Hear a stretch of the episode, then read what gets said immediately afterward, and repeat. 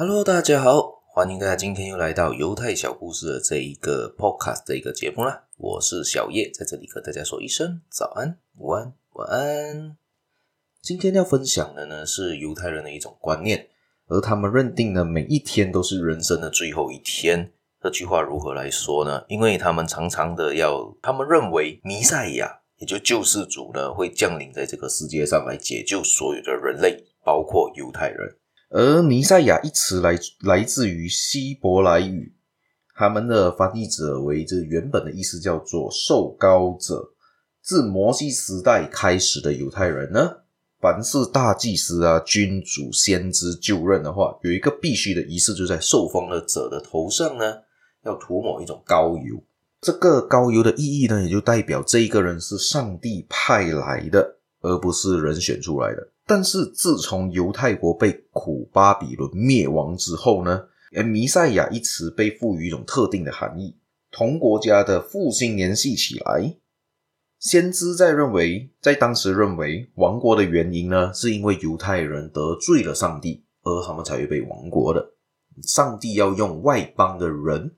来惩罚他们，但是他们认为自己还是上帝的子民，上帝是不会忘记他们的，还会会要去拯救他们。所以先知们预言啊，他们的先知预言呢，上帝将在适当的时候重新派遣一名受膏者前来将国家来复兴，把子民从长期水深火热中拯救出来。犹太人呢就认为呢，大卫王家族一定会产生这一位统将来会统治新世界的弥赛亚。大卫王时期的繁荣也将被他复兴。他的统治是运用公平、公正、道理的。但是呢，弥赛亚也将是一个真正的有魅力的人，而不是一位神。他将是一名伟大的领袖。所以呢，犹犹太人认犹太人的眼里呢，他认为神呢就是神，人就是人，而上帝也不能成为人，人也不能成为神。对他们的观点是这样。他跟呃。基督教有一些不一样，基督教的认为耶稣是是神也是人，他可以是人，他但是他复活过后还是神，因为还可以还算是上帝的呃儿子嘛，在基督教里面的认为，所以他们的看法有一些些的不同啊。在这近两千年的大流散时期呢，弥赛亚的降临被世界各地的犹太人世世代代的降临，以拯救他们脱离苦海的境地，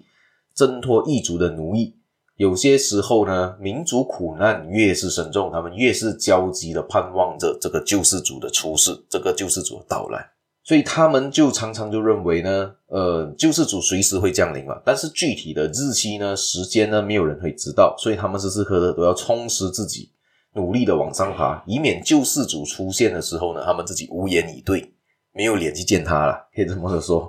所以他们。为了时时刻刻充实自己呢，他们就把生命付出在现在。拉比们呢，也常常告诉犹太人说，在世界末日来临的时候，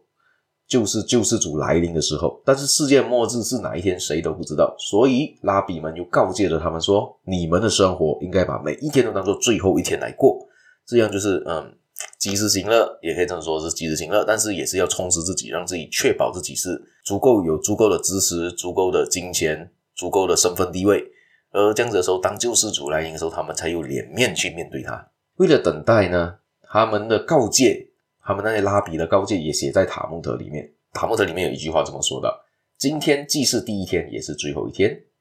因此全部的生命都要为现在付出。”基于此呢，所有的犹太教徒认为最后一天和第一天是人类生命中最重要的。同时，他们又认为，对人类而言，第一天就是每一天创造、突破、发明。应该在每个人的每一天，这样一来呢，犹太人便巧妙的呢结合了理想与现实，既保持追求快乐世界的理想，现在的努力也没有放弃。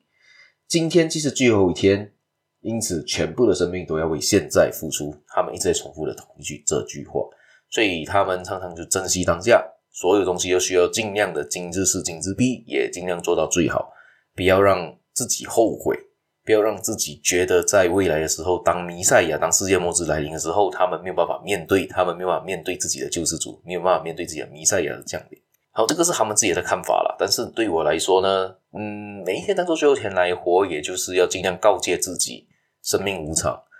所以要常常把握当下，珍惜你眼前的人事物，也可以就是尽量充实自己，让自己至少在真正假设真的是明天的世界末日，或者真的是明天你的生命就被夺走的情况上，你在人生中至少没有留下太多的遗憾呐、啊。我相信人多多少少会留下一些些的遗憾、后悔，但是不至于后悔的大部分的部分，呃，大部分你的人生吧。如果你后悔大部分的人生，或者是你现在回想起你的人生，你觉得有一些忏悔或者是遗憾的话，这样子你就是一个时候审视自己，尽量的从今天开始，把你现在过后过的人生或者生活尽量不要过得后悔，有后悔跟遗憾存在，这样子你在你